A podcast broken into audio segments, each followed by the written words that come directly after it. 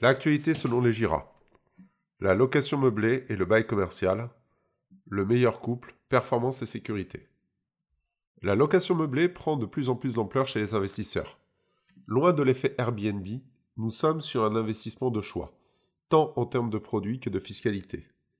Dans le haut du panier, on trouvera l'investissement en résidence de service. Ce type d'investissement permet d'accéder au Saint Graal du bail, le bail commercial.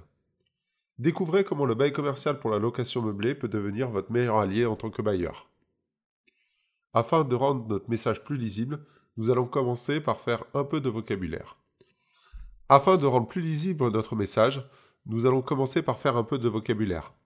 Dans un bail commercial, on qualifiera le propriétaire de bailleur, alors que le locataire prendra la qualité de preneur à bail.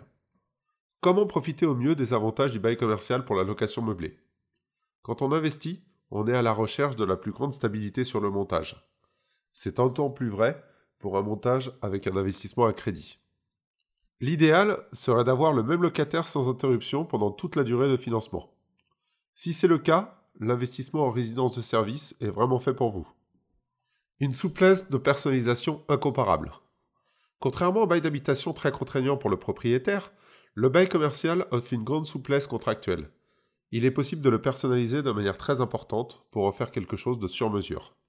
Il est d'une grande stabilité.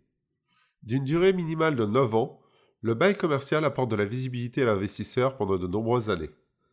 Parce qu'il existe de manière ordinaire la faculté de résilier le bail pour le preneur tous les 3 ans, on prévoit une clause de renonciation à la faculté triennale. On parlera alors de bail ferme. Le nec plus ultra, en tant que bailleur, est de prévoir un bail ferme de 12 ans. Au-delà de la période prévue, le bail sera automatiquement prorogé par facile reconduction. Une répartition des charges qui peut être totalement inégale. Dans un bail de location traditionnel, les gros travaux, article 606 du Code civil, sont à la charge du propriétaire. Quant aux petits travaux, dits travaux d'entretien, Code 605 du Code civil, ils restent à la charge du locataire. Eh bien, dans un bail commercial, il est possible de déroger à cette règle et de faire porter l'intégralité des travaux au preneur à bail.